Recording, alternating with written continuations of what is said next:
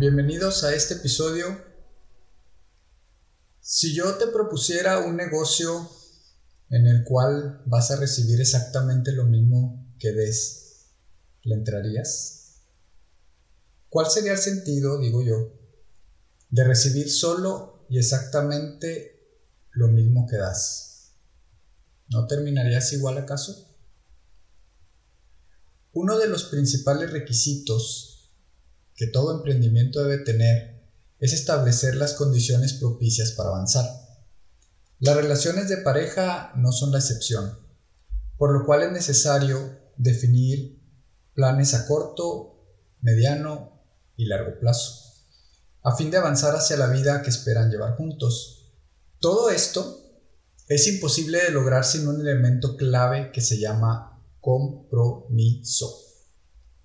Tiene que existir un deseo ferviente que motive e impulse las acciones propias que sostengan y fomenten el progreso de la relación.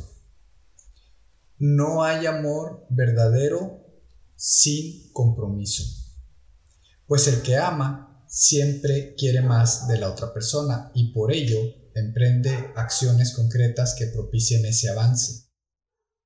Por eso si tú como hombre no tienes la convicción de amar a esa mujer más de lo que ella te ama a ti, mejor no la molestes.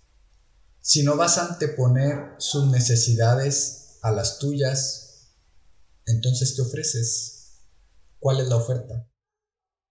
Imagínense un hombre que cuando sale el asaltante le diga a su novia, en esta corro yo y en la próxima que nos asalten corres tú. Igualdad. ¿Para qué quieres un hombre al que le importe más su vida profesional que comprometerse contigo? ¿Para qué quieres un hombre al que le importen más sus propios deseos que los tuyos, que te lleve a tener relaciones y después te orille, te obligue prácticamente a tomarte la pastilla del día siguiente? ¿Para qué quieres un hombre que minimice tu opinión, que menosprecie tus sentimientos? ¿En realidad quieres eso? Pues para que eso no suceda se necesita un hombre que ame más a su mujer de lo que se ama a sí mismo. Y sé que muchos no están de acuerdo con esta afirmación, pero no se le dice a las mujeres que den la vida por sus esposos, mas sin embargo, sí se le dice al hombre, ama a tu esposa como Cristo amó a su iglesia, y eso fue al grado de dejar su propia condición de Dios en la eternidad para venir a dar su vida por nosotros, su iglesia. De modo que sí, es para valientes amar de esta manera, pero te aseguro que es lo mejor para tu relación. Mira, si amas a tu mujer más de lo que ella te ama a ti, siempre se va a sentir halagada, siempre se va a sentir segura, siempre se va a sentir deseada, hermosa. ¿No quieres acaso que tu mujer se sienta así? Te lo pongo de esta manera. Si la mujer es quien ama más al hombre, ella será siempre quien esté buscando que la relación avance. Será quien insista en verse, será quien insista en conocer a sus familias, será quien sugiera los planes de matrimonio. La pregunta es, ¿Cuánto tiempo será sostenible una relación así? Porque hay una necesidad en la mujer en sentirse reconocida por su belleza. Y créeme que no es solo una cuestión superflua. La verdad es que es muy difícil ser mujer. Pero si tú la amas, vas a estar con ella aunque no entiendas este misterio.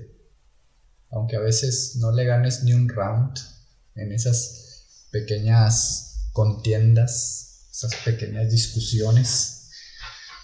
Por eso no tengas miedo de amar sin recibir lo mismo a cambio. El hombre que ama da más siempre y no pide igualdad porque al contrario, él prefiere dar su vida por cuidar a su mujer, agota sus fuerzas para llevar el sustento a su familia, prefiere exponerse y salir al, al frente antes que ver a su esposa e hijos arriesgarse.